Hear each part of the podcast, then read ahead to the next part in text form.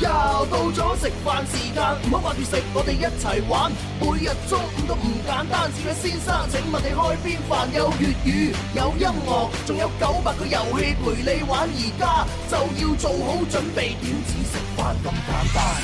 九九三，好音樂再出發，九九三，九九三，好音樂再出發，九九三。天生浮人二零一九綠色公益植樹大行動又嚟啦！三月十七號星期日，純五季廣寧山茶油種植基地，林兒帶領天生快活家族一眾成員一齊種植山茶樹，品嚐山茶油菜肴，參觀山茶油嘅製作過程。仲等咩啊？馬上登錄 O 店商城報名啦！諮詢熱線零二零二六一八七六三零，綠色公益，樂享自然。天生快活人綠色公益植樹大行動約定你。係啦係啦，咁啊呢個報名咧，其實已經喺琴晚嘅十二點咧截咗止㗎啦。 係冇錯啊所以而家大家唔好再報名啦。因為你報名嘅話，你 都嗯係誒受唔到你嘅，係咪？琴晚咧真係好好誒叫叫佢好急啊！因為咧琴晚我大概喺十一點嘅四十五分左右咧，我都仲喺微信上面咧收到有聽眾係係啦，就係話喂我誒諗清諗楚，我就係想去 報名，唔係因為佢之前咪話睇天氣預報咧就話會落雨啊嘛，所以佢掙扎咗好耐，我去定唔去咧？啊抹搣晒花瓣咁去，唔 去，去唔去？諗嚟諗去，好啦，我最終都係決定去啦。去啦，但係去嘅時候嘅話，跟住冇辦法嘅喎，佢就留言俾我，佢話：，誒，我我決定咗去啦，點報名啊？咁。唔知點報名喎。嗱，唉，佢真係算好彩啦，係唔係，不過咪？有時有啲嘢咧，我覺得都可以報名嘅，明年參加咯佢。佢有主持人嘅呢個微信帳號啊係啊係嘛，啊咁啊係啊直接聯繫到主持人嘛。你話如果係係咯打我哋嘅即係正常呢個工作流程嘅話，係報唔到名肯定㗎。報唔到啦，係啊係咁啊我所以琴晚咧漏夜咧，喺十一點五十分左右咧，就發咗一個我哋報名嘅鏈接俾佢，嗯係啦，然之後佢喺大概喺十一點嘅五十八分咧，佢就話：，嗯，我成功報名， 哇係你啊你真終係啊於 恭喜晒，恭喜恭晒，喜恭喜晒，晒恭喜晒！啊恭喜咁佢應該係我哋今年嘅植樹活動嘅壓軸一位嘅報名嘅朋友啦。係啦如。果你話而家想而家報名都可能幫你唔到啊。我仲特係登，啊我仲特登同佢講，喂，既然係你咁好彩啊係嘛，嗯咁樣即係壓哨咁樣報名嗯，不如到時咧你就同我坐埋一齊啦。咁啊到時朱紅，你記得影翻張相，我好想知道佢樣生咩唔樣。係因為我成日聽阿 Bobo 豬講咧，話可以黐金康啊嘛。係嘛即係係嘛即係係嘛嗰個人咧，如果行緊運嘅話，我特登黐埋去咧，係會黐到少少係啊。嘛係嘛。係啊，咁我諗佢壓哨都報到名，仲唔係行大運？哇到時幾大都坐喺我隔離啊，等我嗨下佢啊！唔係啊 佢，如果人哋係女仔咁點算啊？誒，所哎，以咁咪話仲好你，啊！所以話你先先係嘛？離晒譜。根據我多年嘅工作經驗嚟講 嘅話，能夠令到朱紅可以嗨得埋去嗰啲咧，即係一個就係非富則貴，第二個肯定咧就係一個異性動物嚟嘅。我講咁咯喎咁第三個仲要一個身材搞好嘅異性， 哇！你啲人 大家麻煩睇一睇咧，到時啊，聽日啊，啊坐喺阿朱紅隔離嗰個係男定係女 À, 啊，身材好唔好後日靚嘅女唔後日係，不過我啊後日後日我講係咁講啫，實際上佢肯唔肯咧未知啊嘛。 啊 嚇！咁啊，大家家人咧，如果報名成功嘅話，就準備啦。係星期日早上八點半鐘啦，我就喺電台集中出發。多謝 係啊咁啊，希望我哋到時影多啲靚相咁啊，發上我哋各位嘅社交平台。係啊啦，浩浩蕩蕩啊，係嘛？系啦，喂，咁啊，今日蕭公子你嘅造型好特別喎，哦，係，今日真係。 你你搞咩嚟啊？點唔解要係咁啊？我我自己掙扎好耐嘅，因為大你家又掙扎到學大耐。大家知道我係一個比較有偶像包袱嘅人 嚟㗎嘛，係咪先嚇？好好多時候嘅你着裝啊，我都好講究。係但係因為今日真係冇辦法，嗯真係雖然佢哋已經喺後台 stand by 係啦，但係佢哋真係我哋由細到大嘅偶像。唔係啊係我哋唔係講 真，诶，我唔知你啦吓，啊哈但係我咧就真係诶細細個就聽佢哋唱兒歌，哦係啦，即係咁啊，當然最出名嗰首就係你嘅造型嘅嗰首啊啦。啊咁啊，後來咧就聽佢哋嘅兒歌之外咧，又開始聽佢哋唱嘅流行歌。哎啊耶再到後來咧就係诶再年紀我再大啲啦，係咁啊哦聽埋佢哋呢個二重唱演唱會哎。呀，哇，係真哇！係所以真係朱紅咧聽佢哋嘅歌入行咧，係從兒歌開始喎。係啊係 啊，係從兒歌開始嘅。係嘛係嘛係嘛？嗱，蕭公子，平時你好少有機會企呢個位啊，我今日讓呢個位俾你 企啊， 哦，既然你咁突出，係，係真係真係多謝多謝多多謝思思係啊！所以今日嘅話，我就係誒即係扮演咗龍珠咯，少少龍珠嘅 cosplay 咯唔，係係啦啊，蕭公子已經夠高啊，再加埋嗰個髮型真係無敵嘅。係啊係啊係啊！咁啊，我哋講緊嘅就係今日咧，即將會登場嘅嘉賓嚇，就係我哋嘅偶像嚇張崇基、張崇德。唉，唉，你會唔會好緊張啊？咁多個嘉賓嚟講，其實都 OK 嘅。有冇瞓唔着我琴啊？晚因為我做足晒功課多啊。 OK，係啊，我揾咗好多咧歷誒，即係歷史悠久嘅視頻片哇段，同大家分享。 嘿，有邊個嘉賓你唔係做足功課㗎啦？咁啊係，喺呢個行當裏邊，你係有口皆碑啊嘛，係啊咪？係啊，我為嗯我就係為咗準備呢個節目嘅資料 OK 我連咧領導安排我嘅另外一項項嘅工作咧，我到而家都未 完成。係啦，所以哦，你未完成啫，我以為你推咗。 未未未未完成啫，你冇辦法一下子咁多工作係咪？係誒啊所以今日嘅嘉賓嘅級別咧，應該同陳奕迅咧同一個級別級別啦係真係差唔多啊，係嘛係啊，係啊哈啊。好啊啦，咁啊呢個時候我哋就用誒一個誒 M V 咧，就係請佢哋出嚟嚇。好 MV 啊呢個 M V 咧就係我琴晚都誒做咗個簡單嘅剪輯，係啦，咁啊就係咧就係喺呢個一兩年前咧，佢哋喺誒呢個三色台裏邊咧上嘅一個誒歌唱節目，啊誒流行經典五十年， OK 係啦，裏邊咧佢哋就現場再唱咗呢一首經典嘅《龍珠二世》粵語版主題曲。哦，咁我咧就要咗前邊嗰段 OK 然之後再喺後邊咧就揼翻咧佢哋最初嘅嗰個卡通片嘅哦誒主題曲 MV 上有面， OK 唔同 OK 㗎 OK，原來啊兩個夾埋一齊，啱好就圓滿一首歌啦。 跟住再嚟一個 真係回憶殺係咪係啊係啊係 誒將過去同而家完美咁樣結合，哇！而家好感動啊，我雞皮都起啦。不過我好期待，我想睇下咩火花、咩化反應係。好，咁我哋嚟一齊準備嚟咯，小嚟游。啦！誒，準備好我哋呢個《龍珠二世》張氏兄弟加卡通版嚇，啊好三二一，去片。咁不如首先咧，我哋請張崇德、張崇基為我哋唱出《龍珠二世》。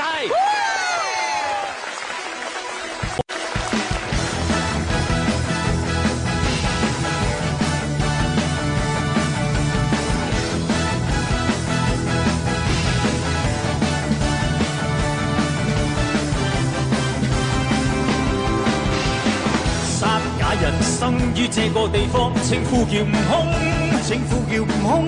無論力氣、步伐、身手，彷彿一片疾風。有條龍叱咤半個夜空，我幫你成功，我幫你成功，能令萬世達到心意去做夢。天是否知道壞人要利用？來到地球爆地球，唯有神龍有神龍轉一通。細蚊百夜功，為了正義的寶刷粒珠更勇，刷粒一起會溝通。有間也有中，若要勝利的必身心都會痛，然後望世界到處會大同。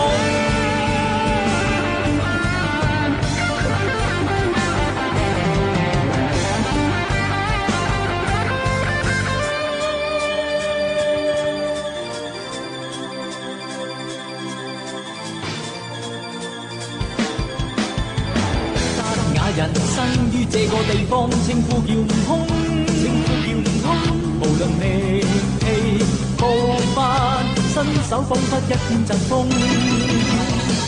有條龍叱咤半個夜空，我望你成功，我望你成功，能令萬世達到心意去做夢。天是否知道壞人要利用？來到地球爆地球，唯有神龍有神龍轉一套。細蚊百億功，為了正義力保出粒珠更勇，差粒一起會溝通。有奸也有忠。若要勝利，的必身心都會痛，然後在世界會帶來細蚊百幾公。為了正義的保親，粒珠更勇，七得一起會溝通。有奸也有忠，若要勝利，的必身心都會痛，仍然望世界到處會大同。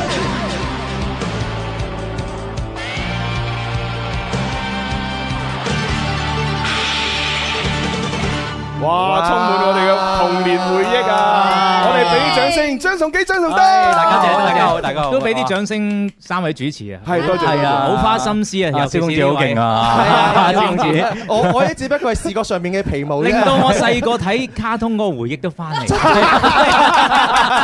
會唔會講得好，講得好，就係我哋細個嘅共同回憶啊！大家童年都差唔多喂，啦。其實我好好奇咧，即係你哋係唱呢個《龍珠二世》嘅主題曲之前咧，你有冇睇過《龍珠》嘅咧？其實之前冇嘅，其係實冇嘅好得意呢只歌咧，真係我哋入行誒第一隻錄嘅歌。哦其實當時唔第一知隻唔知係好嘢嚟㗎，真係又唔知係咩卡通，咁啊啊公司叫我哋去唱咪唱咯。當時有班新因為因為我哋聽到話主題曲咁，啊 好開心噶嘛，啊啊有啲錄主題曲，咁撲到佢啦。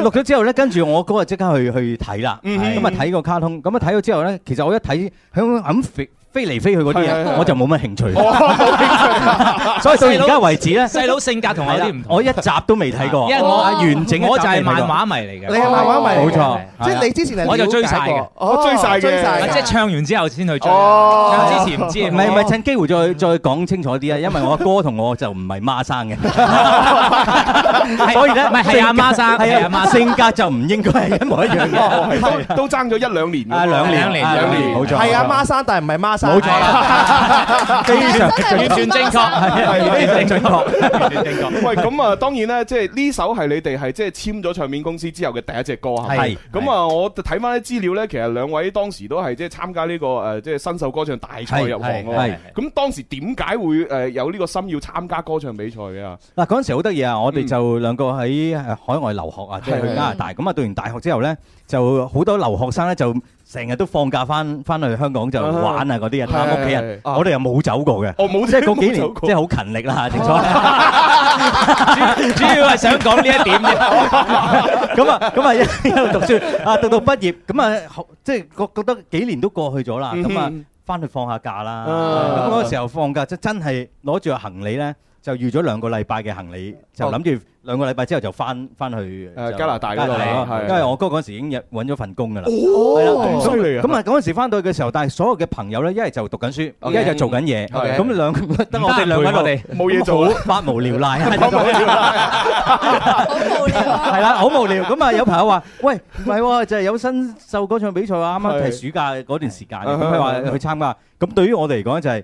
喂，唔好玩啊！呢啲我哋睇電視先睇到嘅，係啊，梅艷芳啊、呂方啊、許志安一路睇落去，點會係屬於我哋嘅咧？嗯咁但係由於太無聊， 有啲太無聊，咁咁都去啦。 都去唔啦，都去啦。係都講少少 background。咁咧，其實咧，點解啲朋友會慫恿我哋或者係鼓勵我哋去參加？其實因為我哋兩個喺加拿大嗰邊咧，因為加拿大嗰邊又係好無聊啊嘛。係又啊好又好無聊。咁啊時時間好咁多，啊，有有冇得翻香港？咁喺加拿大做咩咧？就當地嘅華人歌唱比賽咧，都我哋兩兄弟都有參加過，係哦，都贏過好多次。我贏過好多次，贏過好多次添，係咁咧，就係啲同啲朋友就話：喂，加拿大咁少華人，你係贏 啫，翻嚟香港參加新手一 笨，哇，好嘢啊！我贏啊！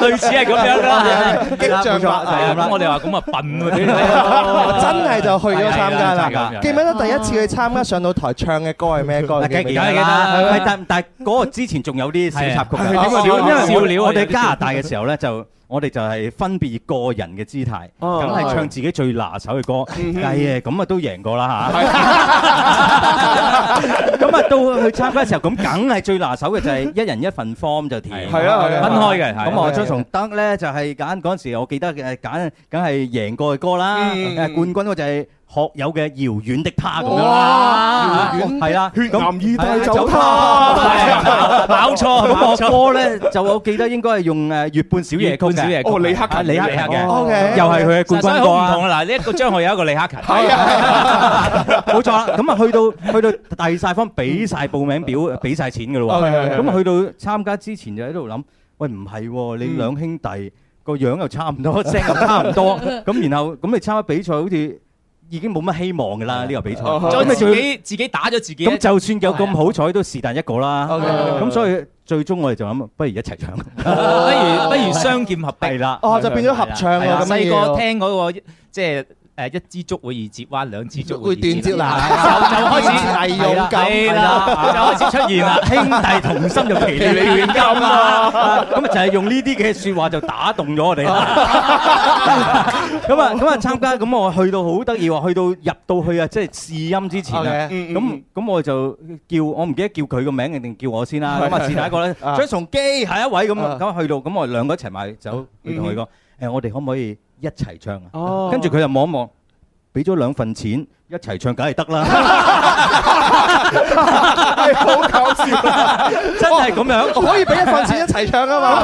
咁啊，成為我哋首次啊，係啦首次一齊誒用一隻歌去比賽，咁啊哦用咗當時優客李林嘅認錯，認錯係啊係啊係啊哦，休克李林，犀利，I don't believe it 咁啊，一開頭就哦係 啊就係咁啊，哇原來我就聽過李克勤 版嘅啫，夜靜的燈火，照樣係啦，嗰隻佢就改咗廣東話，我我我哋想你唱會議係係係啊原本係國語版嘅。哦，係啊嗰陣時有冇緊張嘅元素喺度？死啦！第一次兩個合作唔喎。係嗰陣時，其實咧，我哋都有少少準備嘅。嗯咁就係誒頭先細佬講啦，就係決定咗兩個人參加嘅時候咧，嗯咁我哋佢揀歌啦，咁嗯亦都去要要度下點唱咁，因為因為本身呢隻休客李行嘅歌係一個人唱，係咯係咯係咁咯啊，另外嗰位係彈噶嘛，嗯但係我哋又想兩個人，即係變咗我哋幾其實自己設計咗一個嗯二重唱嘅方式。哦，原原來係去翻翻香港參加呢個比賽先觸發到呢個現象。係啊係啊係啊，真係嘅係啊。終於咧就成為咗呢個新秀咁多年以嚟嘅唯一一對冠軍嘅組合。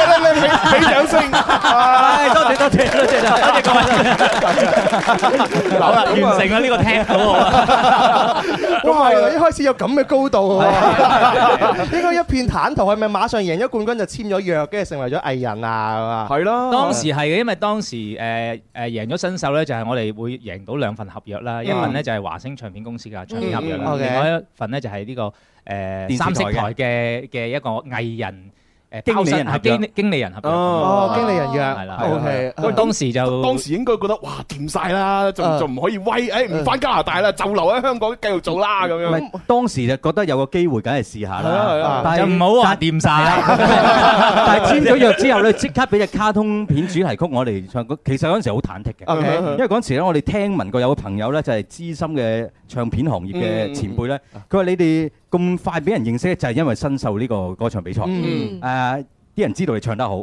但係你喺呢個唱片公司嘅前途就冇人敢擔保。哦啊，因為咧，因為我哋去到第十二屆新秀啊嘛， OK 其實十二屆累積咗冠亞季軍幾廿個啦，嗯啊好多都冇碟出嘅喎。哦咁樣咁啊啊咁啊，仲有喎我哋知道我哋嘅師兄啊張偉健咧，佢出道啊。又係好快有隻卡通片主題曲， 哦足球小將足球小將係係係足球小將咁啊唱完之後咧，佢八年嚟冇出過碟，啊 所以所以嗰時對於我嚟講好忐忑嘅，好會唔忐會忑會唔會前途同佢一樣啊一咧？唱完龍珠又冇睇冇出碟。咁所以好快吹咗龍珠，嗱吹咗龍珠之後，但係我哋又好啲啊喎，即係唱片公司即刻話即刻開工話要做唱片。哦哇！咁即係即刻開你開動嘅時候，你就知道，喂咁咪做得投資得，你都要出啦。都係幸運嘅好開心啊！係啦但係嗯但係其實又唔係咁開又心。又唔係點點唔開心啊唔係咧？原來唱片公司成日人事變動啊。 OK 咁嗰陣時我記得嗰個誒誒總經理就係陳欣健先生。哦係啦，咁 Philip，係 Philip，係咁啊好中意音樂噶嘛，嗯同埋嗰陣時二重唱咧，佢聽好多歐西流行曲咧， OK 二重唱係好普遍嘅一樣嘢嗯，但係喺香港冇喎。 嗯，咁佢話：喂，咁咪有有機會咯。係有係啊係咯，咁但係冇嘅嘢要做起咧，就要用多啲力話俾人知啦。咁但係佢就好用力開開開始啟動啦。當我哋碟差唔多出嘅時候，佢話。唔好意思，我趕唔切等你隻碟，我要走啦。就去咗電台做高層，哦係啊。阿 Philip 哥之前有講過啊，係佢每個單位咧可能就做那麼幾跟年，住所以佢一入到去咧就拍晒台。嗱，我保證三年之內嚇咩咩嗰啲咩業績咧，誒可以達到幾多幾多千萬咁幾多個樣。番㗎跟住佢就話：誒其實啊，去到三年之後我走咗啦。我哋就係啱啱喺嗰條線度，就係 Philip 之後彩哥，嚟就喺幾個月之前就企喺呢個位，係就啦係講緊呢句説話。係啊 係冇錯。係笑死！呢啲就係緣分。咁個唱片點辦啊？咁樣樣要出咗係點算啊咯都都有出，但係就係因為即係經手嗰位，即係即哦係，所以就變咗係比較無聲無息咁。哦宣傳就做得唔係，所以嗰隻碟裏邊最 hit 嘅個都係《龍珠》。你都係老主，唉，真係冇辦法。有時啲嘢就係咁啦。有冇諗過《龍珠》呢首歌第一首嘅主題曲啊嘛，係俾你帶嚟咁嘅大嘅反響同埋咁紅啊？ 其實我真係唔知嘅，開頭頭先我都講我唔睇呢啲，即係係咯冇乜係咯興趣噶係咯嘛啊。但係直到咧，我見到喺電台做宣傳嘅時候咧，見到鄭伊健，啊係哦佢即係走埋佢話：你又好啦，兩兄弟，我好想唱㗎， 我又唔可以，我好中意睇㗎，你哋又好， 咁啊即係知啊掂喎， 原來好嘢嚟喎。同埋好少卡通嘅歌咧係咁搖滾 嘅，即係呢只歌其實就唔係好似兒歌，其實佢本身個即係好好 band 生嘅。其實佢原本日文歌，你知唔知？去到副歌就哦 係 喉嚨都沙晒，拆聲嗰啲嚟嘅。當當你錄嘅時候有冇要求話都要拆聲咁樣樣唱？又 冇喎可能可能可能個歌詞本身嗰度咧就太拆，我驚嚇親啲細蚊。係啊係啊係啊咁所以咧就正常翻啲咁唱。我 想問歌詞嘅創作，你哋有冇份俾啲意見咁樣？梗係冇啦，完全冇新人新人邊有得講啊啊 咁同埋原來呢只歌我哋一唱嘅時候先知道，原來呢只歌有第一個版本係有歌手唱過，係不過冇人知。 OK 嗯係啊，到我哋唱咗之後就好多人知，咁我哋就覺得好大成功。 唔係，所以咧，因為我 我我都好記得我細細個嘅時候咧，我就係誒聽你哋誒唱嘅嗰個版本咧，係勾起咗我更細時候嘅回憶。仲更細因為我更加細個嘅時候咧，就係聽過一個版本咧，就係你啱先講係嘅，有個歌手獨唱嘅版本。係啊獨唱嘅。係啊係啦，我未聽過啊個歌手講唔講到你知唔知㗎？好似叫姓陸嘅，唔記得你叫陸乜嘢，唔記得啦。講 唔講得？講埋咪你想？可以講啊，可以講啊。我以為佢專登想唔咗啫嘛唔記得咗陸家俊，陸家俊啊係係係哦誒即係嗰時咧，軟硬天佢軟講硬到好天之似有隻話歌咧， 六親咁。軟硬天之有隻歌，陸家俊我哋支持你，蔡興麟我哋支持你，就係陸家俊。哦，OK，OK，OK，我而家又學到嘢啦嗱，放心，因為咧誒一陣咧誒兄弟咧就佢哋要趕通告啊，佢咧只能夠咧就去到呢個一點半鐘嘅通告嘅啫。啊咁啊一點半半鐘之後咧，我就將呢個陸家俊嘅版本咧播俾 大家。好嘢，主持人真係好有心啊，真係好嘢。係咪最有心嘅電台主持人啊？覺得今日節目安排真係好特別啊！真係 嗱，本嗱本來而家咧就要應該去去到要推新歌噶啦係，但係我望下大鐘時間呢，因為準備又要去廣告，係咁所以不如咁啦，我就先播誒另外一個懷舊片段先啦。好係好啦，嚟呢個咧哇揾得好辛苦，係啊真係多謝一位聽眾啊，叫 Hayden 咧，佢提供俾我嘅，係嘛係嘛佢就係唔知點解揾到咧一九九四年度啊，你哋兩位咧參誒咩喺呢個兒歌金曲頒獎典禮上邊領獎嘅片段。哇！當時領好多獎啊，好多兒歌金曲唔係好有印象 嗱，當時咧仲要係咁嘅喎，係啊，鄭丹瑞先生咧就做主持，而且佢 cosplay 呢個禮服蒙面哦俠，跟住 OK 仲有湯寶如、黃興平誒同埋黎瑞恩就 OK 哦 cosplay 美少女美少女戰士，戰士係啦，係就頒獎俾張崇基、張崇德嘅。係啊好嘢係啦，嗱咁如果而家淨係聽緊誒電台又好想睇我哋嘅視頻嘅朋友咧，記住快啲用你嘅手機微信關注天生快活人或者係快活頻道呢個微信公眾號，撳入去正在直播就可以睇到㗎啦。好，我咧準備要播啦，係嘛哦？係啊準備小游係咪想咩？係想聽想你聽我唱，想咩？ 準備啦，三二一，去片。啊！美少女果然好嘢，都唔使我，我呢個禮服無面校出手就打壞咗閃卡魔王啊！咦幾得意你哋過嚟，過嚟，過嚟，做咩啊去邊 啊你？啊，咁惡嘅，懵懵地啊你班美 少女真係，你快啲走開啊！唔好喺度阻住晒啊！係啊，好你啲消滅埋。好老母，好男不與美少女鬥，不如同我哋揭曉第九首嘅兒歌金曲嚟好嘛？好啊，好啊啊，。你哋知啲程序噶啦，唔該你，唉，嗱邊個去攞啊？有冇人攞啊？攞啊！點解會有隻 Sailor Bird 出嚟嘅？係仲要長頭髮嘅喎，唔係我哋擁等嚟噶嘛？啊，係啊！第九首兒歌金曲就係想你聽聽我唱。主唱張崇基、張崇德。哇！哇！自己都唔認得自己啊！邊位啊？好嗱，一九九四年啊，呢個係真正嘅小鮮肉啊！係啊，喂，真係小鮮肉啊，證明我哋細細個入行啊！係係係。我仲記得有收到眉喎。 喂，其實劃深咗其實睇落有有啲似屏風嘅喎，哎好多人都係咁講有啲似屏風，係啊，真係。好，唔該晒兩位。嗱，準備要唱啦嚇，準美少備女又唱做一件好事啦嚇，唔該晒。想你聽我唱張崇基、張崇德兄弟嘅入選作品。哇，幾清新啊！ 阿兒哥應該咁噶嘛？係啊，冇錯冇錯。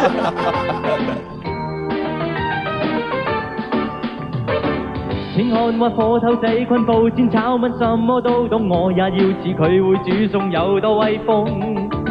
想叫烏卒卒占卜，也想叮當快將光陰倒轉，再去教我怎去變身失蹤。歌聲夢幻中，我有我天空，即使現實中成年人不信，快來唱超來心中有我旋律點中。啊，唱得幾好啊！佢 風裏再唱，雨裏再唱，我要向全人類唱。呼啦啦，上啦啦啦，想你聽到，盼佢聽到，我眼裏世界多好看。嗱，咁啊一路睇住呢個片段，我哋一路講下啦，因為呃誒裏邊啲歌詞其實真係充滿回憶啦。係，因同埋為兒歌都二重唱，聽唔聽到？係啊，犀利啊！ keep 住好少有 keep 住拍我哋嗰個。哇落去握手啊原來係啊 裏邊 咧，佢佢又提到《閃電傳真機》當時嘅一啲主題，啊唔係主持人嘅角色啊啦，係烏卒卒啦，係咪？係冇錯跟住又有當時播緊嘅卡通片嚟《火頭仔昆布》啦。其實呢哦真係覺一得呢一好個正歌係一係嗰個兒歌百誒一個兒歌節目嘅主題曲，係主題曲嚟嘅，就係我主持嘅兒歌新天地，係哦係啦，所以嗰陣時佢咧，因為成個都係兒歌嘅節目咧，所以佢就專登主題嗰度就揾晒嗰啲嘅唔同嘅角色啊 OK 係啊，擺哦晒落去，哇好得意喎嗰陣時我細個最開心就係幾件事啊！就係兒歌頒獎典禮，我最記得係每年嘅八月三十號定三十一號，哦唔係佢開學之前嘅一佢日佢有時會喺四月份㗎，因為四月份兒童節係咪係啦，佢會喺四月份做，係嘛但係有啲時候就係暑假期間做。嗱，你兩個都啱。早期係喺八月嘅，係啊後期喺四月。你證明我後生啲啊！完全唔知有幾遠嘅，因為好似唔係嗰個年代。呢個咧，呢個犀利啊！佢周不時都去加拿大嘅，又又係一一齊有最有啱啱有有得傾嘅呢個，係唔係唔係，你你冇睇唔代表你嘅年紀。冇錯啦，冇錯唔係，其實我有睇過《龍珠》，有嘗試過睇，但我睇唔明嘅嗰陣。啊係我都係， 我 都係，唔係要有內涵嘅人先睇得明。係啊係啊係啊係啊！咁我咪即係你冇睇啊，你唔係睇唔 明啊嘛。 我一聽呢個兒歌我就馬上有有曬感覺啊，已經回憶翻晒。但我唔記得咗卡通片係邊出卡通片啦，已經係。唔係呢呢個就係個主題曲啊主題曲咯隔電視即係個節目就係叫兒歌新天地。哦呢個咁介紹咁兒歌嘅，成日播兒歌啊嘛。咁但係呢個係不同嘅卡通片啊，又或者係一啲誒兒童節目裏邊嘅角色嘅名都擺晒落去啊。咁所以好有代表性嘅一隻歌咯。係啊係咯咯係啊，哇真係正啊！好係啊咁啊，呢咁個都揾時到候 嘅，好精彩，好精彩，好精彩，自己都覺得自己唱得好好啊。 咁我呢個時候咧就先許去廣告啦，好轉頭翻嚟咧就要認真咧就聽下咧最新嘅歌曲啦。好咁樣啊就係黑色笑話。誒呢個時候先休息一陣。這天定節奏有愛，This is music FM，這是我嘅最愛，I love music FM。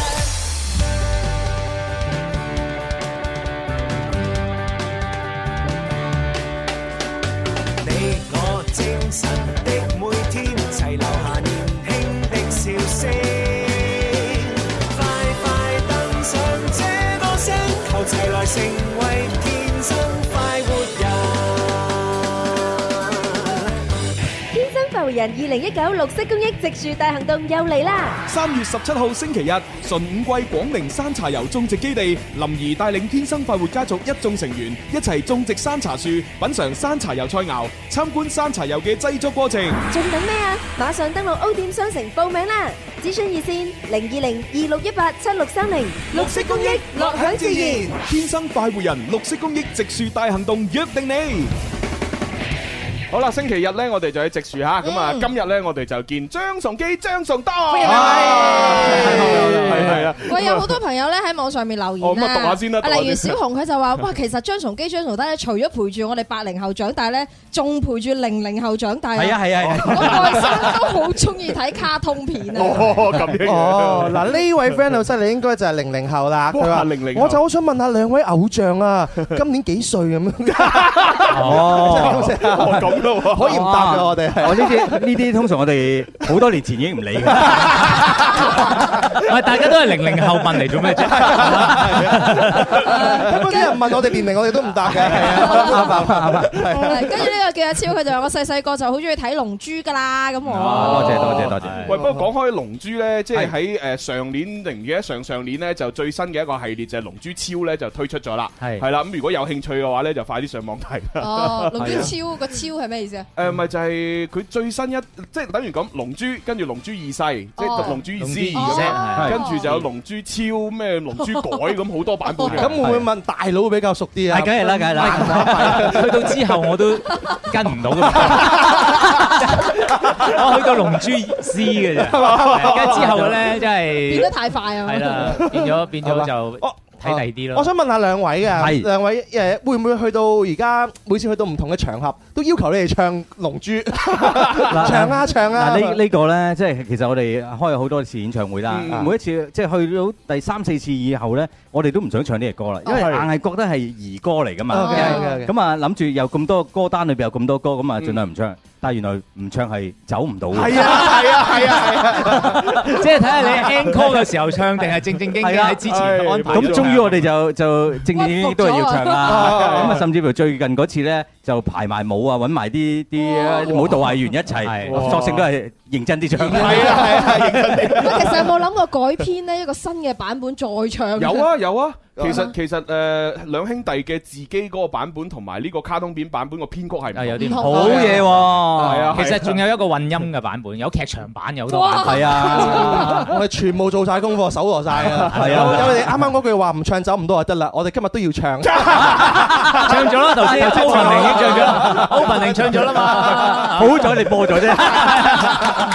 喂，其實我記得咧係上年咧喺誒鐘明秋，即係我哋一個歌手哦係嘅嗰個誒音樂會上邊，其實係都邀請咗兩位過嚟做嘉賓。係係啊係啊係啊咁小弟當時係做主持啦，係係啦，咁啊都現場見證咗佢哋兩個唱 live 嘅。哦我當時我都諗住係攞部手機咁樣拍低佢，但係無奈我我企喺嗰個位咧，你係主持啊嗰嘛啲收音唔靚啊。 OK，OK 係啊咁我如果拍咗發咗就唔好啦。係啊係啊係啊人哋就覺得哇乜佢兩兄弟唱歌咁難聽嘅。係啊，但係有好多人唔 理喎，佢淨係自己開心發啫喎。嗱呢啲咪好主持啊我哋係啊真係好主持人係唔會做呢啲嘢。係啊，真係冇得頂。咁我真係要問翻兩位咧，咁多年嚟嘅話係冇放棄過音樂嘅喎，係咯，而家嗱又出咗新歌啦，係係咯係係咪繼續都有追求有團火喺度嘅兩位係？誒，其實我諗中意音樂咧就冇得放棄嘅。係咁但係如果用音樂嚟做誒職業咧，就困難好多啦。係 咁啊，所以我我諗我哋都冇放棄過啊，而係誒，即係如果唔係都唔會行到今日啦。嗯係咯咁啊，我哋覺得就係一路都都堅持住，就係有得做咪做咯。誒，做唔到誒誒，譬如啲唱片公司，你唔再誒覺得我哋唱到嘅話，咁咪自己出咯。哦嚇咁即係我哋一路係希望可以誒成全到一樣嘢，就係誒呃二重唱，即係。香港實在太少啦。嗯咁啊，到而家為止啲有啲人甚至乎都未知咩叫二重唱。嗯佢成日有陣時都話：誒，你兩兄弟歌啲和音咁大聲嘅，有 啲怪喎。咁話因為我哋唔係和音，咩唔係啫？唔係，不過我 我喺即係新生代嘅歌手裏邊去揾咧，其實咧都可以揾到誒一啲類似嘅係，係啦，例如 Robin and Candy 啦，係啊冇錯呢個就係好好明顯嘅，即係一個即係二重唱咁樣啦，係係，啊但。但係我話俾你知喎，佢哋咧一出道嘅時候係好明顯，我哋都覺得哇有女仔版好似啊係啊係啊啊，跟住後來出嗰啲歌越嚟越唔似喎。哦係啊係啊係啊，唔知即點解喎係變翻好似一個獨立歌手。咁我我相信就係因為二重唱其實係比較困難，嗯即係喺嗯喺商業嘅角度啊，嗯因為要大家跟到去唱咧，喺卡拉 OK 又難流行啲係啊係啊係啊係啊係啊點係唱啫咁咁咁咁變咗喺喺成個商業嘅角度都好似難做啲咁，所以嗯要堅持到其實 就因為而家呢個市市場咧，嗯你要人哋消化一個旋律已經好難。嗯咁如果你同時間一嚟就要佢消化兩個旋律，嗯咁即係二重唱其實就係應該兩個係有兩個旋律出現。係咯係咯嗯咁所唔以容咪易更加困難。咁所以唔容就易慢慢可能就啊好啦，一個去翻一個旋律為主啦。哦即係我諗都可能有呢個原因。 O K，新歌係咪都係二重唱？啊，梗係 Dạ. 啦，堅堅堅持堅持。咁啊，咁啊，呢個黑色笑話其實就係因為我哋誒入行廿五週年啦，咁嗯啊誒藉住一個演唱會，諗住都係想俾人知道就係我哋我哋因為成日上嗰啲。誒經典音樂節目啊，即係即係我哋年紀好似去咗經典歌手咁啊！咁我咁我哋唔係，我哋都仲做新歌 嘅。咁啊，新歌真係原原誒原本即係因為我哋翻唱歌都都好多人認識啦。係係咁啊，即係做一隻屬於自己嘅歌。咁啊，歌詞咧就係誒揾翻張美賢填，而張美賢咧就係我哋第一隻唱片就係填想你聽我唱嘅嗰個填詞人。咁所以咧，大家認識咗咁耐，咁點解會揾佢填呢隻歌？就係我哋想喺呢個廿五年裏邊，究竟有啲咩可以俾到誒觀眾朋友咧？我覺得就係一個堅持同埋唔好放棄嘅一個態度。咁呢個歌黑色笑話其實講緊就係誒，其實我。好多時候，當你未成功嘅時候，好多人睇唔起你㗎啦，嗯誒好多説話會講㗎啦。係就算你係新手冠軍，當你冇碟出嘅時候，佢話唱得好好 咩？甚至乎有啲人話佢哋兩個唔識唱歌嘅，咁啊咁啊咁都得嘅。咁但係我哋覺得就係唔緊要，你繼續中意音樂嘅話，你唔使聽佢哋講啊啦，繼續自己努力做落去。啊嗯咁啊，當然喺廿五年裏邊喺成個行業裏邊話我哋係一個神話嚟嘅，嗯因為我哋就算開演唱會，佢哋都話其實你冇乜可能開到嘅，嗯因為你哋唔夠嗰啲嘅誒啊叫做。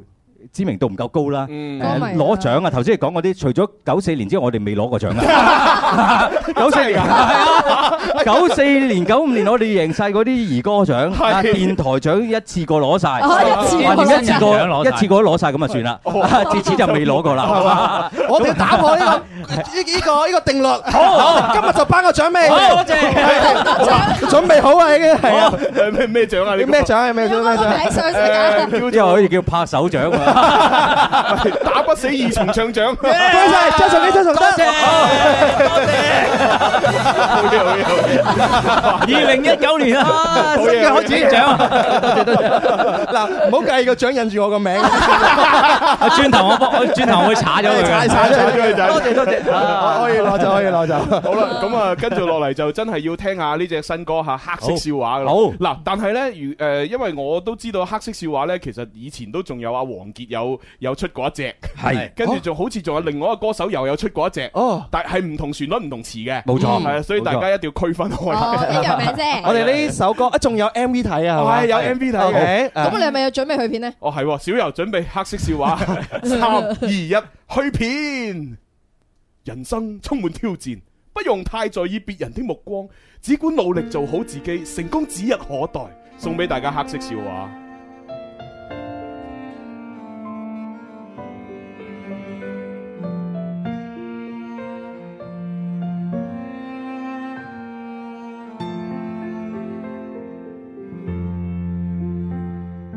只得一雙手，如何才能移山？只得一雙肩，如何才能狂徒力挽？只得一雙腿，遙遙長途還是未到站。若尚有一息呼吸，一直行，無眠時欣賞星光的夜晚。不可一刻去到極限。倘若路長，誰怕放慢？一天加一天，還痛還強而散，一關多一關，跌跌碰碰成為習慣，匆匆這一生，如何才能無憾達尾站？就讓我不屈不撓一直行，黎明前必經漆黑的夜晚，當新傷加上了舊患，不甘心迷途折返。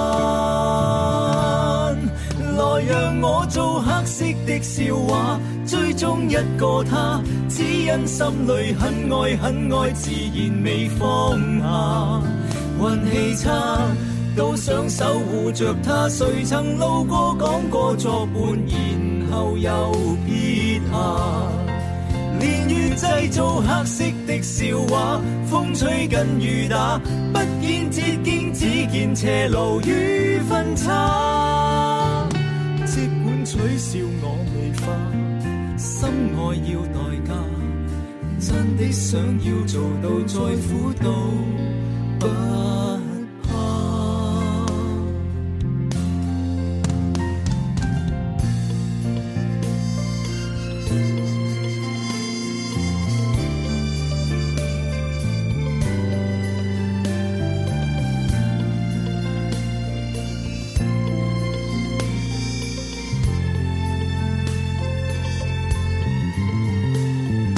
一天加一天，還同頑強而生，一關多一關，跌跌碰碰成為習慣，匆匆這一生，如何才能無憾達尾站？又望見心中天空這樣藍，願長時感激總多於淚眼。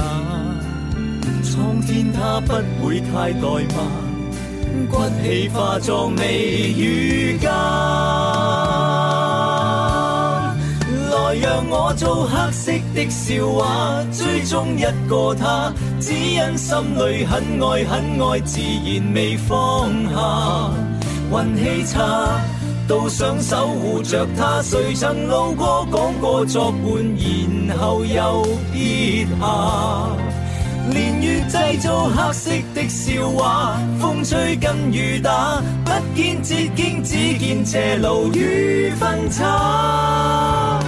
即管取笑我未化，心愛要代價，真的想要做到再苦都不怕。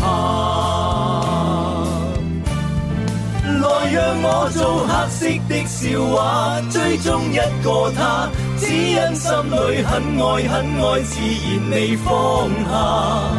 運氣差，都想守護着他，誰曾路過講過作伴，然後又撇下。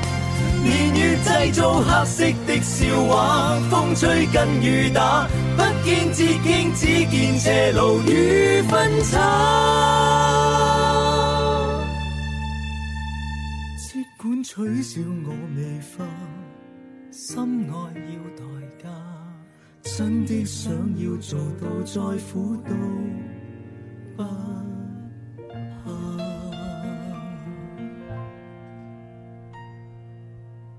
繼續堅持，繼續奮鬥，活出屬於自己嘅一片天空。你哋可以，我哋可以，你哋都可以嘅。哦好感動 啊！聽完之後，有埋旁白，係好厲害啊！真我覺係。得呢個歌好有深度啊！即係聽係完一次咧，係可能會有少少唔明，要再聽。你又唔明？啱㗎啦，睇唔明，啱 㗎，播多幾次，播多幾次，所以有個每日播幾次，所以有個你就會明㗎現象就係 咧，喺香港冇乜人播， 因為佢未明。但我覺得你靠你哋啦你哋有深度，你哋會明嘅。哦真係真係呢首哦歌，即係我哋做節目係開心噶嘛，係咪係？但係我真係啱啱呢首歌係能夠令到你靜落嚟去欣賞嘅歌，係啊呢啲係有有歲月沉澱過之後，俾時光哇沖刷咗之哇後係，先至會有咁嘅感悟啊嘛咩。滄桑味啊？係 啊，咁嗰時唔係咁好咁樣，濃郁，濃 純啊，係啊，係啊，其實即係認真啲講啊啦，即係代表咗兩位嘅一啲嘅心路歷程啦。其實係嘅，啊其實好代表到我哋即係喺音樂路上面，即係嗰個點樣去堅持落去。聽落有啲噏嘅，但係我覺得又係見到希望。其實我好中意呢種感覺，即係話其實喺嗰個過程好辛苦嗯，但係你只要你係真係喜愛嗰樣嘢，你會堅持落去，你會見到即係都有自己一片天空。嗯係啊好真難係我哋真係 reflect 我哋自己冇錯係咯係啊同埋有啲時候呢，即係我我自己覺得呢，即係唔知啱唔啱啊！即係即係如果係搞一啲文誒、呃文學創作又好，或者點樣娛樂都好啦，即係同文化領域有關嘅呢，其實係可能你嘅遭遇係稍為有啲冇咁順暢，反而係會激發到你嘅創意。你講得啱啊！係咯，。嗯 我哥有一年演唱會佢講啊，佢話好多藝術家咧係死咗咧，人哋先人哋先識得欣賞啊！佢話我哋兩個都算係咁 啦， 都未行到嗰一步都開到演唱會啦，係啊係啊係啊算係咁噶啦，係啊係啊係啊係啊，咪最最驚就好似黃子華棟篤笑咁啊！邊句啊你比咩啊？你你偉比咩偉大嘅藝術家更加之犀利？點犀利你到死咗之後都未出 名，都冇人識欣賞啊，冇人 識欣賞，嗯真係都算係咁噶啦。係啊！我真係要問下兩位啊，咁咁多年嚟咧，真係好多風風雨雨都經歷過啊嗯嗯嗯！最勁嘅風浪係幾時？哦，係喎，即係有冇有冇啲最低迷啊咁樣，或係者啊最最唔開心啊咁樣？即係你又話講開心嘢嘅，我哋都好中意聽挫折嘅。感性啊！突然之間，突然之間我都係好衰啊嘛，專聽啲唔開心氹佢開心啊嘛。 其實我嗯諗我諗誒咁講啦，誒真係一次話好好唔開心，其實冇嘅。哦啊因為本身都一路都唔開心， 一路累積，冇話特別開心。唔係我我我哥就已經講，人哋有高高低低，我哋長期處於低位。 所以咧，你唔會覺得好唔開心。啊唔係講笑，即係其實我諗， 我諗咧喺好多年前，我哋曾經有一次嗯兩兄弟一個好誒、呃即係點講啊，心情對話就話：嗯喂，如果我哋喺唱歌嗰個發展嗰度再冇發展，不如各自去做自己嘅嘢啦，嗯因為好似有個包袱咁樣，大家拖住大家，嗯因為因為你切即係兩個人去唱歌咁，即係個收入又。一人一半隨意嚇，啊嗯係啊係啊係啊發展又不如理想，咁不如佢係自己去去做自己嘅喜愛嘅嘢啦。嗯哼咁當時未必話喜愛嘅嘢唔係同音樂有關，但當時我已經喺唱片公司嗰度有做做一啲誒、呃即係誒、呃、監製啊，嗯啊咁、做一啲幕後嘅工作啦。嗯咁細佬又有做主持人，咁、嗯其實會唔會係分開你有？做主持嘅領域發展，我又可能喺即係音樂嘅幕後發展會好啲咧，嗯咁樣嗯都曾經有個有有一個咁樣嘅對話，當時又唔係話唔開心，不過係即係要再諗清楚係咪要堅持落去。嗯咁但係終於都係決決定咗堅持落去。啊哦，個對話個結論都係一定要咁但堅係唔持。代表我哋唔唔係唔係各嗰自對去話做，。其實唔係 唔係因為我哋堅持喎，嗰對話係咩咧？嗱，今年年尾。如果乜冇事發生，冇唱片公司，乜嘢都冇嘅話，算啦。我哋唔即係直頭唔去做咩都好，等啦係啦即係因為都要養養家噶嘛。係啊咁係啊，啊做咩都好，咁啊，即係梗係做啲合法嘅嘢 啦。做咩都好意思啊，係啊係啊， 用一雙手可以揾到錢翻嚟嘅。咁我哋當當然咁諗。好，但係嗰個就係喺嗰個限期之前咧，即係台灣唱片公司就嚟簽我哋，咁所 OK 以我哋又去咗台灣發展咗兩兩年年時哦間咁所以喺嗰個時候，其實我我諗嗰個狀況就係咧，唔緊要嘅就係唔好淨係諗住要做歌手呢一個工作，嗯因為我哋好清晰嗰陣時諗咗就係你兩個中意音樂啫嘛，嗯你你個樂壇如果容納唔到兩個二重唱，我哋屋企都係唱緊二重唱㗎 啦， 係嘛即係喺個廳度都係。咁即係你中意唱歌，你中意音樂，就唔好俾嗰樣嘢框住。咁所以 Okay 後來我哋嘅誒發展就係誒佢做唱片公司，我都有做做唱片公司裏邊啦。咁啊嗯做好多誒誒廣告音樂啊、電影音樂啊，嗯其實都都幸運都係同音樂有關嘅。哦咁啊到最嬲尾，我哋可以做翻自己去自資出唱片咧，亦都因為嗰咁多年嚟累積咗好多嘅人脈啦嗯，誒識咗多好多嘢，唔再係一個歌手啊，你可以識得嗯製作啊，嗯識得去誒音樂版權點樣去搞啊，都可以做到一隻唱片出嚟。嗯咁後來搞埋演唱會，都係自己去搞。咁咁做到件事出嚟嘅時候呢，誒、就更加簡單，就係、誒、未來就係堅持就容易咗。 OK 因為因為你已經喺其他途徑都。誒揾緊錢，啊即係即係養活到屋企啦。咁、嗯你可以用其他時間就係、好，你仲有個理想喺度就係、音樂二重唱。用你想第二仲想啲做工作去維持維係住哦呢個理即係其實話想。即係即係其實做做歌手揾唔到錢啊，應該 咁啊做其他嘢揾到錢翻嚟，咁我哋咪擺落 嚟投資落去，希望可以繼續堅持到咯。係啊啱 嘅啱嘅，我只能夠所以好值得欣賞係啊，啊！真係好值得欣賞啊！真係，又要頒個獎俾你哋啊！又係呢 個，唔係，仲有另一個嘅偷嘅，啊呢個啊，係啦，最堅持音樂堅持獎啊！又係我嘅，係啊！你將個名喂你攞好多獎喎，原係來。啊，我啊將全國啊嗰啲優秀娛樂主播咁樣都哦，嗰啲多謝，不足不足話題，即係啲虛名嚟嘅啫。虛名虛名虛名即係我哋一係唔攞獎，一嚟就攞兩個。係啊，多謝多謝。你呢個都未晒你嘅全國金牌 DJ 嗰個獎嚇，唔係你有邊嗰個？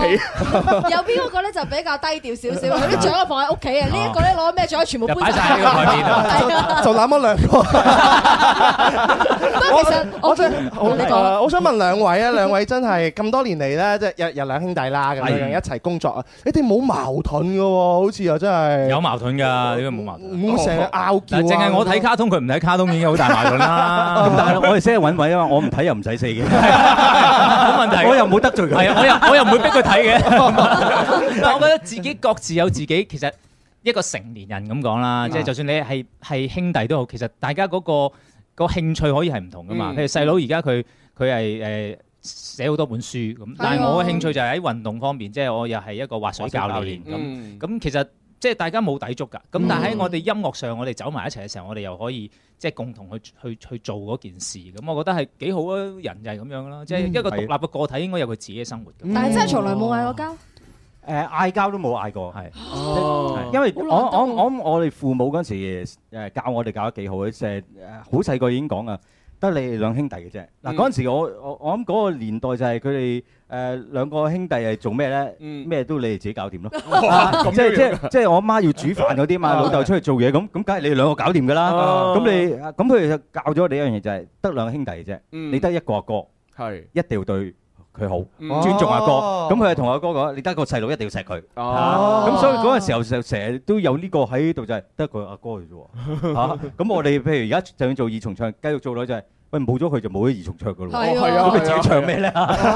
你都可以唱到自己一個人嘅嘢，但係做唔到嗰樣嘢。嗯咁亦都因為呢樣嘢，我覺得嗰個誒二重唱點解我哋做到嗰個效果出嚟咧？就係我哋唔係為咗要係誒搶啊，嗯即係唔係為咗話我要唱得好過你，嗯我要啲 fans 覺得我唱得好過你，唔係，嗯因為我哋兩個結合嘅結果就係呢個二重唱。要二為一體冇錯，所以感情唔好，我覺得都好難做到。喂，咁啊，講開演唱會又提下啦，因為係哦上上年嘅呢個年尾咧，就係哎係啱好又做完呢個二重唱哎機會難得喎，真係係因為舊年係我哋入行二十五週年啦，嗯咁啊，所以就舉辦咗一個二十五週年嘅演唱會啦。嗯，咁其實即係其實呢個二重唱嘅演唱會，其實都即係做咗好多次啦，九次即係係啊啦，即係唔同嘅年份又會做下咁樣㗎啦係嗯，係啦，咁其實即係每一次做會唔會都係覺得，誒都差唔多啫，抑或喂唔係喎，每次做都好新鮮感啊，好新鮮啊㗎！每一次即係其實我覺得誒、呃因為我哋對自己嘅要求好好高啊，因為誒、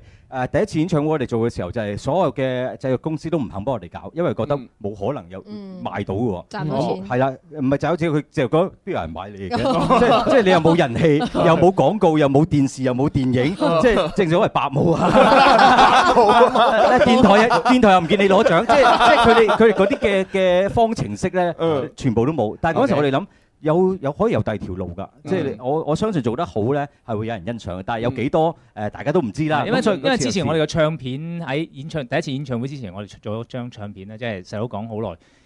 誒、我哋自資出嘅第一張唱片，其實嗰張唱片係賣得嘅，嗯賣得好，因為先會有個念頭，唔嗯係話自己諗諗去去試下開演唱會，嗯因為我哋覺得咦個唱唱片嘅銷量咁好，咁、嗯即係代表有好多人聽我哋嘅歌。係咯係咯係咯咁如果我哋開一個現場嘅演唱會，咁嗰啲人都應該，就算唔係全部嚟，都應該會有有人嚟㗎嘛。嗯所以係因為咁嘅原因去開嘅。所以講嗰個新鮮感，我哋去到誒有幾盡咧，就係誒啱啱嗰次演唱會咧，第九次咧，其實連續有誒五次都係同一個製作團隊去同我合作嘅，嗯嗯咁啊做到手到拿來，大家都有默契啦嗯。但係今次我突然之間諗就係，好似已經係差唔多哦喎，即係好似好難再突破嘅時候，即係瓶頸位啦係啊啦，所以我終於就下定一個下咗一個決定哦，成批人換晒。哦係啦，咁所有人就咁冒險你係咯真係好咁我冒險咁但係嗰下喎一決定咗之後咧，即刻個心咧。係有啲驚啦，但係又覺得好刺激喎。正啊即係今次 今次可以有啲新嘢，有返嗰個係啦，因為係啊，你 你又會刺激嘅落感力覺啲，因為有啲未合作過，你更加會睇得緊啲係啲啊係啊啊，同係啊埋大家去 brainstorm 一路諗啲嘢，終於做出嚟嘅結果咧，即係其實我哋每一次做咗個結果咧，啲觀眾俾我哋嘅評語咧，我就覺得自己成功咗。唉佢嗱誒，每次睇完佢話好正啊，今次今次係最正嗰次啊，下一次睇完之後，今次係最正最正過上次啊。咁我覺得應該係咁嘅喎，係咪啊？啊，上次梗係正啦，咁嘅今次如果有進步，你覺得再好啲，咁所以就係我哋一路希望可以尋求突破。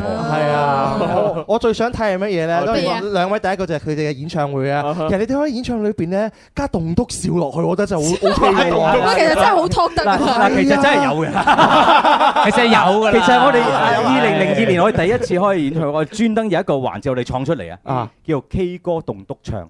咩意思？點樣玩 K 啊？歌啊，棟篤唱，咁我哋又又 talk 啦嚇，嗯咁又用啲音樂元素，因為點解咧？嗰時我哋覺得就係誒聽我哋歌，啱啱第一次嗰啲誒觀眾層就好闊嘅，嗯即係有啲細細個聽我哋嘅， 有啲啊大少少聽嘅，有啲係我哋 uncle auntie 都聽我哋嘅一家大細嚟聽嘅 嚇。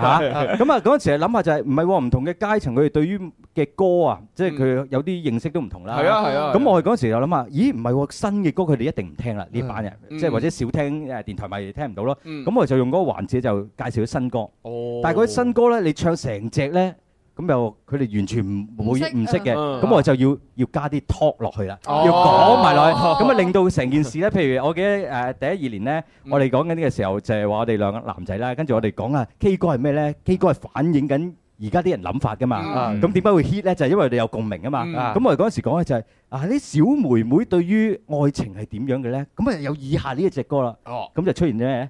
就係站在大院前，細心看看我的路。即係我哋又講啊，小朋友係咁喎，咁啊唱，但係咧有歷練嘅人，我都係中意翻呢一隻，就係在世間尋味愛侶，即係要咁樣去串聯。哇！咁嗰嗰一個環節反應好到咩咁？係啦，咁啊，所以呢一個環節咧就連九此之後次就一定要有就會做啦。Ờ. 哦註冊咗啦，係咪？ 咁我哋試過咧，你頭先講嘅建議，我哋都有諗過 OK 嘅，即係講長啲啦。但係啲人就話。喂唱歌啦。所以有包平衡喺度。係嗱，咁啊，本來咧都仲想繼續講啦，但係因為又要時間到咗啦。哦咁快啊係啦哎呀我我哋可以繼續㗎。但係你哋係又咪啊要，你哋又要去啊晴朗嘅節目啊。冇錯冇錯但係唔緊要，因為我哋誒星期六係嘛，即係聽日係聽聽日日咁咧就音樂先鋒榜嘅呢個打歌會係啦，咁啊都會咧見到張崇基、張崇德兩兄弟嚇一齊係。喂，咁啊到到底到時佢係齋唱歌，抑或又會加啲 talk 落去咧？啊，到時就知下㗎。啊！ 記住啊，聽日 啊，音樂先鋒榜打歌會會有張崇基、張崇啊德。哎呀，咁啊，我哋而家咧先去廣告，去完廣告翻嚟咧，我就將呢個陸家俊嘅版本哦播俾你。咁咁，大家我哋就下次再約啦。好啊好啊多謝晒你哋多謝晒時間多謝晒多謝時間多謝晒多謝晒多謝晒多謝晒好啦，我哋開廣告，拜 拜。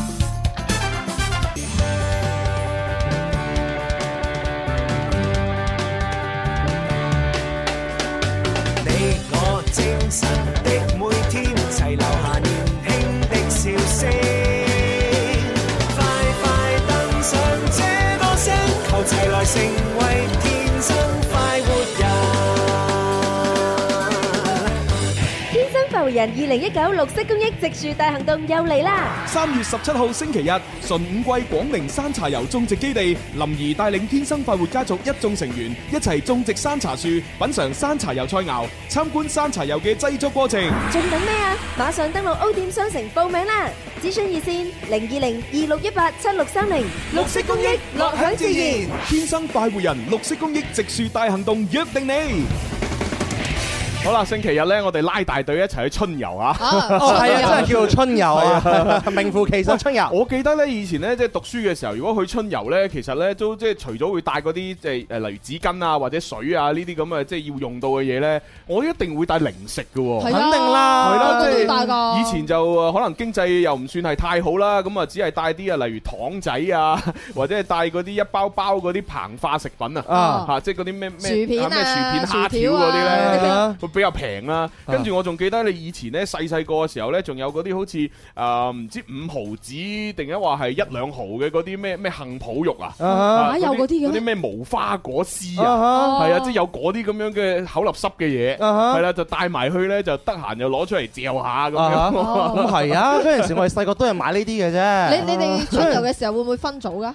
會啊會啊會啊會分組噶嘛？會啊，我跟住我好似係誒以前我記得係可能係有時係咩五個人係或者係一組咁樣，啊咁啊去到一落落車咧，咁呢呢組人就會一齊咁啊去玩咁樣喎。係啊，係然之後食嘢就會攞晒自己書包裏邊啲嘢出嚟，跟住一齊食。係啊係啊，哎你有咩啊？哦你有朱古力啊，我攞嚟啦！嗱我唔用無花果同你換啦。 你好識計數啊 你！點解你哋細個嘅時候嗰啲朋友咁 friend 嘅？我哋自己食自己㗎喎。你自己玩嘅咩？ 你踢波嗰啲計， 你同我哋唔同嘅，踢波嘅。喂，踢波嗰啲會唔會勾心鬥角㗎？我我哋誒唔會勾心鬥角，攻心計啊！攻心計 都都一樣啦。旅遊嘅時候都要買好多零食係啊，各嗱種各樣嘢啊。咁所以 咧就聽日咧就我就即係唔係即係唔介意大家聽眾誒參與呢個活動嘅時候帶多啲零食，係啊但係最緊要最緊要係咩咧？就係話咧誒你食完嘅零食嗰啲包裝嗰啲垃圾咧，千祈唔好抌 OK 即係唔好亂咁抌啊！係啊你可以收集埋一齊咧，一齊抌個垃圾桶嗯係啦。即係我哋既然係去做一個公益環保嘅事情，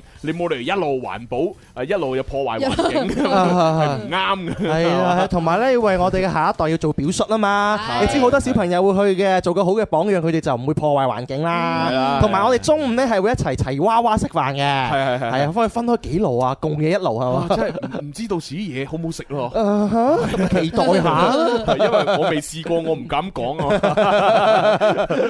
咪誒純天然啊嘛，係嘛？純天然 係啊，好啦，自然咁啊呢一誒誒到而家呢一 part 咧，就啱先啱啱送走咗兩兄弟啦嚇。係咁我哋呢一 part 咧就即係俾大家玩下遊戲啦。好開心啊！見到兩兄弟，係啊，冇冇即係完成咗我兒兒時時嘅嘅有夢想有一個夢想啊！真係，我發覺我望到佢哋咧，諗諗到我哋嘅將來。你你咩意思？ 我我所有人即係做做呢一行呢個領域啊，係啊，哦，咁啊嗱，好似呢位袁善圈都同你有感，真係㗎有相同嘅感覺。佢話啊，今日睇你哋嘅訪談咧，啊，真係覺得好有深度， 哇觸發咗我好多嘅感悟。嗱係咪啊？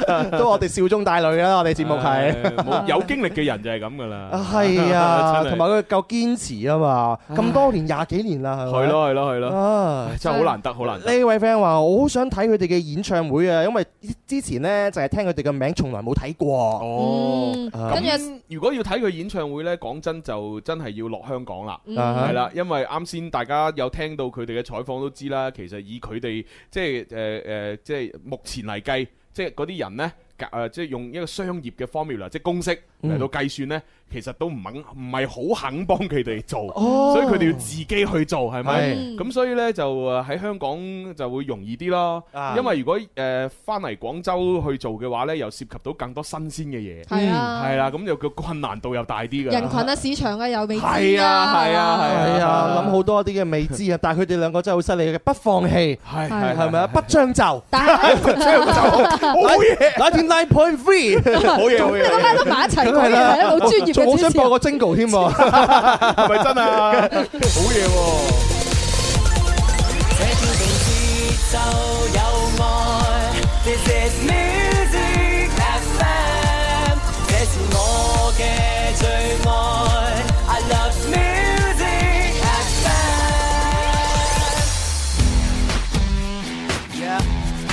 FM。又到咗食飯時間，唔好掛住食，我哋一齊玩。每日中午都唔簡單，小嘅先生，請問你開邊飯？有粵語，有音樂，仲有九百個遊戲陪你玩。而家就要做好準備，點止食飯咁簡單？九九三，好音樂再出發，九九三，九九三，好音樂再出發，九九三。好啦，咁啊，各位朋友，如果係對於啱先我嘅訪談內容仲有啲咩感悟嘅話呢，可以繼續留言俾我哋嘅。係啦，我嘅感悟就係好音樂不將就，nineteen nine point three。 咁啊，另外呢，亦都可以呢，就係而家開通我哋熱線電話就係八三八四二九七一。八三八四二九八一，Dạ, 我哋朋友記得打零係二啦零咁啊，。打入嚟呢，就俾大家隨意玩任何遊戲都得啦。係 啦，我哋嘅小周末，大家愉快。哇！現場朋友舉晒手啊！哦咁啊，哦，，既然大家都企咗咁耐啦，係咯再企耐啲，唔係因為唔介意啊因為我係啱先應承咗咧，啊誒送走兩兄弟之後咧，就要將咧《龍珠》呢個粵語主題曲第一個版本， 係喎即係即係比張崇基、張崇德再早嘅一個版本，阿陸家俊演唱嘅嗰個播俾大家聽。你真係好有心啊！你係啊係啊特登要送走 兩位，我送你離開啊千里之外。 你哦好啊，嗱，咁當然誒呢個咧唔係淨係播俾大家聽咁簡單啊，有埋條片嘅。哇！哦佢係吸龍珠嗰條片定係咩片先？誒、其實呢，我睇過呢、個呢首歌嘅最原始嘅嗰個《龍珠》嗰條片嘅，嗯咁啊誒嗰條片呢，我已經揾唔到啦。 OK 咁咧呢一條片呢，就應該係一啲誒誒誒有心嘅網友重新揼出嚟嘅。哦 OK 佢就係攞咗《龍珠》嘅其他嘅主題曲嘅嗰條片，啊就揼翻呢只歌落去。嗯嗯哦嗯係啦，就原幫佢重新打翻啲歌詞咁樣咯。係啊哦哇！你個人你好有心，哇！唔可以再讚 你啊！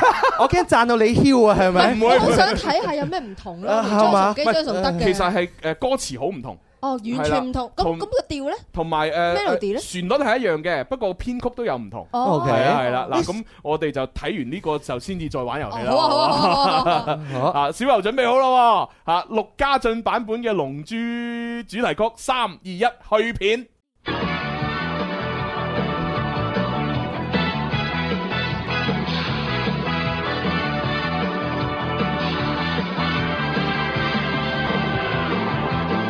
以熱誠堆積這個地方，不需要停手，不需要停手，從未害怕後退，不想變的一串藉口。你若然能一起與我並肩，多一個朋友，多一個朋友，前路自會覓到璀璨到日後。天是否想我暫時去靜候？來救地球，救地球，才有自由，有自由永不休。那天到千秋，願世界上沒有一分鐘戰鬥，彼此不會再擔憂。那天到永久，願世界上沒有庇護的佔有，然後是到處有自由。那天到千秋，願世界上沒有一分鐘戰鬥，彼此不會再擔憂。那天到永久。願世界上沒有卑污的佔有，然後在那裏也會有自由，自由，自由，自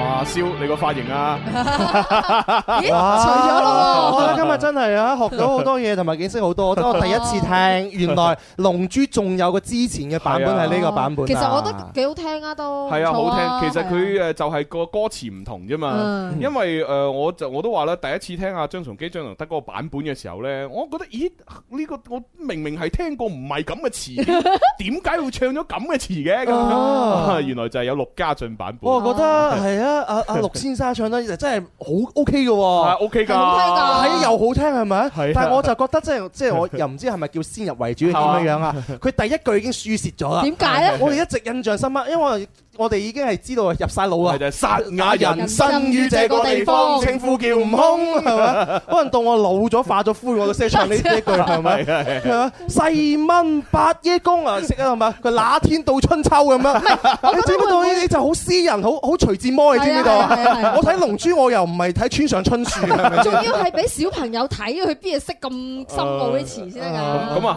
係係，所以就即係誒第一嘅呢個版本可能就即係比較誒叫書面啲同埋詩情畫意啲咯，嗯啊係係龍龍係珠即係張同基、張同德嗰個版本就比較接地氣啲。係係係係啊，佢哋得啦。其實我覺得咩啊一輩子有一首代表作， 係你嘅代表作咩色嘅？我代表作《揾光的 信》，唔係打唔到的士。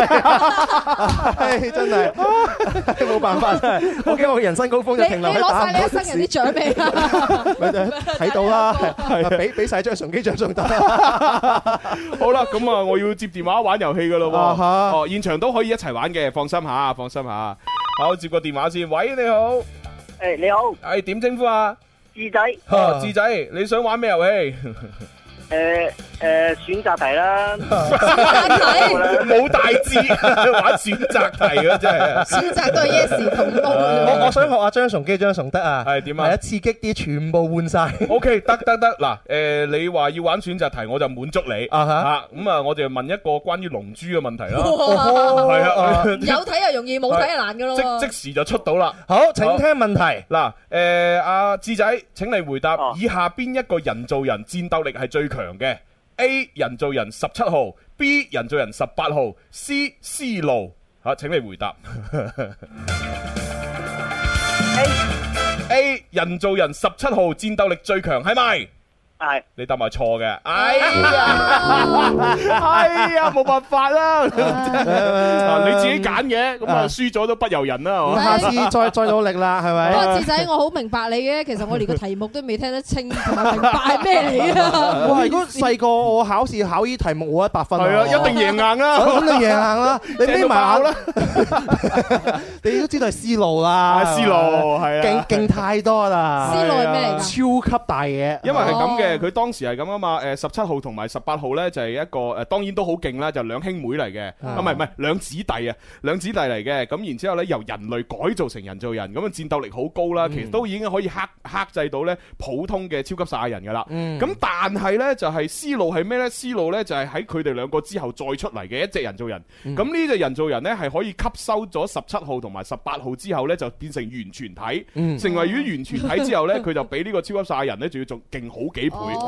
而且思路仲有一個特點嘅，思路係咩呢？思路呢就係用呢各位龍珠戰士嚇，即係包括啊悟空啊、咩悟飯啊、咩誒啊比達啊、誒咩天津飯啊、誒誒餃子啊、誒你再講講啊啊啊啊無限啊，係啦，仲有啊樂平啊，係啦，就係誒笛子魔童啊，係啦，就將呢啲所有嘅龍珠戰士嘅細胞。集合埋一齊，啊咁樣擺呃整落去呢個人造人嗰度，即係所以話呢，佢一佢佢一誒一出嚟嘅時候，已經將呢啲龍珠戰士所有嘅絕招都學識晒，啊哈係啊，已經係有佢哋嘅戰鬥力㗎啦。哦而且思路係咪吸咗十七號、十八號㗎？係啊係啊，最後都係成為咗完全體啊嘛。 OK 啊係啊你哋喺度講十七號、十八號，我淨係諗到一樣嘢。咩嘢但係我去洗頭嘅時候，誒十七號到你洗啦。係咩？你你個 get 唔夠我 嘅 get 好笑。十八號到你剪頭髮啦。 你話十七，我就係諗到我今個星期十七號我哋去植樹啊，啫。直樹 十八號就翻嚟做節目。係啊，你吸唔到我嘅十七號嘅思路。好啦，咁啊，多謝智仔嘅參與，跟住到現場觀眾玩啦喎。現場朋友，嗱，誒誒阿素素啦，哦素素係嘛素素比較少過嚟啊嘛，而家。啊，有段時間冇見佢啊。就俾素素玩啊！你好啊，素素。素素你好啊，你叫咩名啊？ 我叫我叫素素。 呢個遊戲咧最考記憶力㗎啦。 有咩玩啊？誒，咪我哋平時玩開嚟咩拍七啊、包你開心、包剪揼啊、步快啊、估估下啊，誒，仲有誒再講啊，又係一個都係嗰啲啦思 路啊，天津飯啊，迪士魔童啊，孫悟天啊。咁你玩咩啊？玩咩啊 Yes or no？ ？Yes or 冇大志，咪照玩啦。既然你提咗出嚟啦，我都都同你玩嘅咁。咁你問條正常啲啦啊。！我要問龍珠。有問龍珠，喂，你問龍珠，你仲係咪玩呢個題？係啊我問龍珠㗎咋 Ờ, ？No Oh, No problem。咁 Ờ. 犀利！喂，睇嚟佢隔離好似有個軍師，好，既然係咁，我就問龍珠超。 啊最新嗰個係咪 啊？係啊，哦問問最新嗰個龍珠超。啊，龍小超我都幫你唔到，我同你講。 啊，好啦，嗱，诶，哦，係喎，呢個 yes or no 題唔係選擇題喎。係啊，所以你顯示造句你要諗諗啊。你可唔可以用？你可唔可以玩翻選擇題啊？ No problem。唔可以。好啦，咁我 yes or no 題 啦。啊我用 yes or no 你你要諗諗啊，揾翻龍珠 Z 啦，好嘛？係好啦，咁我而家我而家就誒問噶啦，誒喺《龍珠超》裏邊同孫悟空交換咗身體嘅係界王神，咁係啱定錯呢？咩話？係界王。請你回答。錯錯錯。誒嗱，我重複多次啊！喺《龍珠超》呢套卡通片裏邊，同孫悟空交換咗身體嘅係界王神，啱定錯？錯，no sir。係啱嘅。好嘢！喂，我覺得得真係好嘢嗰個唔係阿 素素，係佢隔離嗰個人。隔離 V 仔秀咯，係啊，一直喺度研究。啊呢隻手咁你講啊，交換戒指係邊個啊？唔係啊，交換身體啊，交換戒指交換戒指，結婚 啊！你啊你啲人啊，你真係交換戒指，我差啲俾你呃到，我以為真係交換戒指。交換身體啊！OK，嚟 V 仔手好你，V 自己仔手講係邊個啊？係係誒咩啊？係你哋好，係你好，係啊！誒點啊？龍珠迷係嘛？係你你真係龍珠迷啊？嗯，你龍珠二 Z 到龍珠超，你全部睇晒，Ừ. 全部睇晒哇一集不漏。咁咁啊喺呢個《龍珠超》裏邊同孫悟空交換咗身體嘅係邊個啊？嗰個係界王，唔係界王神。嗯哼，個叫揸咩名馬士啊嘛。嗰陣誒啱 啦！À. 啊唔係，不過嗰個咧，好似佢仲未做到界王，好似係後後備人、候選人嚟㗎。啊嗯即係仲有一個界王係帶住佢，佢係一個叫做即係實習生咁啊樣，跟住咧就考驗佢，咁啊到最後佢合咗格咗先可以做界王神嘅。Dạ, 哦，你咁叻，我又考下你啊！孫悟空嘅老婆係邊個？琪琪啊，琪琪，我又考下你啊， 孫悟空有誒一個兄弟叫咩名？佢隨便講一個。藍底知啦，錯 啦，豬八戒。咩豬八戒 啫？真係唔係豬八戒。唔係講緊四大名著啊嗱，你講沙 僧都啱嘅。兩個世界嘅人嚟 嘅。喂，咁不如再再問下 B 仔獸啊，誒喺呢個《龍珠二世》裏邊同孫悟空交換身體嘅又係邊個啊？嗰個係基紐戰隊嘅隊長。誒啱啦，啱啦。其實我想，我想問下咧，係其實孫悟空咧喺入啊邊有冇師傅㗎？孫悟空有有有有，你講咩？係邊個？嚟貴孫人啦。 你又答錯啦，唐三藏 啊！唉思思成日喺度即係講講自己清朝時候嘅嗰啲嘢，係啊我哋係講緊現代嘅 嘢。 我講嗰個孫悟空 集，兩個世界 我講嗰個年年暑假都有翻播 㗎。係啊，係你呢啲上一年紀嘅人咪睇啊。 係好啦，我要接下一個電話，咁即係阿素素就可以攞獎品啦。恭喜素素啊，恭喜晒！咁啊，V 仔 V 仔手都要嘅，都要嘅。好啦，咁我又接下一個電話啦。喂，你好。喂，家婆，大家好。誒龍生你好龍生，龍生，龍生有咩賜教啊？就教係啊，吓賜教下咁。思思教下我啫喎。哦，即係即係你為咗撩阿思思啫係嘛？係咯。哦，好啦，吓俾你 Dạ, 有撩啦可。惜見直西結莫道無花空折枝啊嘛，係話兩者皆無意，只對絲絲寄相思。話照我素來話 vâng, 我痴如此痴心天下知，係嘛？嗯，冇啦係嘛？就對絲絲喎。哦，冇就冇啦，冇啦係嘛冇啦 冇啦，冇啦好啊好啊好啊好啊，係 好啦，咁啊，多謝晒龍生嘅參與，送份獎品俾你啊！係咁啊拜 拜唔玩遊戲啊！啊，咁唔係你想點啊？你都聊完思思啦，仲想點？順道一春夢都未發完 喎。誒，講嘢好啲啊！而而家係 春天，春天發夢係可以啊嘅。佢個人佢啊真係。出面出面啊，天破曉又嚟啊處處就雀仔叫啊，加上讀書聲啊，將夢驚醒了，唉，冇計。好啦，多謝你啊！多 謝 多謝多謝。 好啦，咁啊，送份獎品俾阿龍生啊！ 誒，多多謝佢嘅打油詩啊啲！打油詩真係好似唔使 諗。佢真其係實係咪一定寫住㗎？啊，再唔係係咁，可能咧佢前一晚動高床晚諗定先，係啊然之後背到熟晒喂。我真係唔信有人咧可以咁即興咁樣成日講咁多打油詩出嚟。得嘅，阿 MC Jin 咪得咯，哦係啊， MC Jin 你你個 beat 你俾個 beat 佢 y 佢就可以講好 多嘢。你你睇下燒呢啲攞咁多獎嗰啲未必得啦， 係咪先？你唔好睇小樓前廣州揾光。 我我唔睇小你，你嚟兩句啊！因為我梗 係唔理。打打到的士打唔 到，想打破的我哋都好係啊，啦。嗱咪得啦，有兩句啊。 喂，即係仲有幾分鐘時間啊？咦，係喎啊咁誒就俾阿誒阿傻追啦。啊！玩嗰個啦，阿係啦 J 啊嗱，中文名叫傻追吓， 但係呢個英文名係傻 J。誒 你好啊啊追小姐係啊，你你好啊 J。你好啊，係啊，喂，梁梁生嗰日你就唔得閒過嚟啦，我咧就特登啦為你準備好呢只碟，留一隻誒冇簽名嘅留留咗有呢個咪簽名咯，嗰個唔係呢個簽名呢個打印版簽名嘛，係啊，手佢個寫簽名唔係咁噶，誒呢個都話打印版啦，啊手你寫版下又次打。見到佢叫佢簽過係貨啦係啦。啊，嗱咁啊，但係呢只碟啊送俾你咧都要玩個遊戲㗎，玩咩遊戲啊？我又玩估估下， Dạ. 又估估下又估估下， 你唔好又揀我啊，揀 C C 好 嘛？好啊。 O K，喂嗱，分分我鐘係講嗰個啊。萬一輸咗冇嘅噃。上啊 à. 次有一隻啦嘛， 哇！你哇你啲人咧咁樣嚟拗獎俾多品，隻，呢隻唔要都得啦，唔唔要唔緊要。 上次嗰反正要咁多只，攞翻嚟都冇用。上次嗰只同呢只係同一同一隻嚟㗎。啊，其實我屋企都有隻，我我攞咗俾人哋嘅。哦，俾其他 fans 哦，咁樣樣，咁即係你其實贏輸都冇所謂啦。好，咁啊，思思同佢玩啦。 你咩思思喺度揀緊題目啊？哇！有冇搞錯啊！咁啊，唔玩啦，唔玩啦，喂喂喂你直接送俾你，直接送俾你你放心，我冇嘢係㗎我係我我出題 目嘅。哦，咁樣哦，咁啊得，咁啊得。好啦，咁啊就 C C 做描述，阿傻 J 就做估咁樣啦吓。啊咁啊分半鐘之內啊答啱四個或以上，咁就可以攞攞咗我哋嘅獎品啦。嗯咁樣啊係咁嚟噶啦喎，嚟好，三二一，計時。誒呢個可以食嘅三個字，誒嗯食完之後咧唔可以吞嘅，仲會黐下黐下嘅。口香糖，算唔算啱啊？咩話係好啱啊！香口膠，香口膠啱。誒呢呢首歌，噔噔噔噔噔噔噔噔噔噔噔噔叉燒包噔啱啦。黐線， Ờ, 黐誒線。呢個呢個誒形容第一個字，嗯嗯嗯嗯。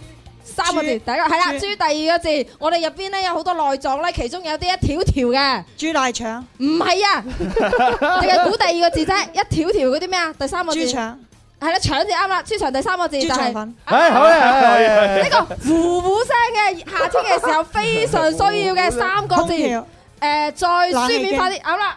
黐線嘅，哇，呢個呢個死啦，呢個點形容唔識 啊？定啊？豬哦咪咪都唔識。 呢個棟篤笑之王，黃子華，啱啦啱啦啱啦！誒，呢個呢個誒，你去茅廁。誒茅廁係以前嘅講法，而家嘅講法係咩咧？洗手間唔係兩個字廁所，第一個字係嗰嗰嗰嗰，唔係嗰只 雞，黐即係線即係嗰落嗰落嗰落嗰個咩啊？十哎馬哎桶九八七六誒有兩片鬚嘅，唱歌嘅，四哎好老噶啦，哎三係啱啦。哎一哦七題。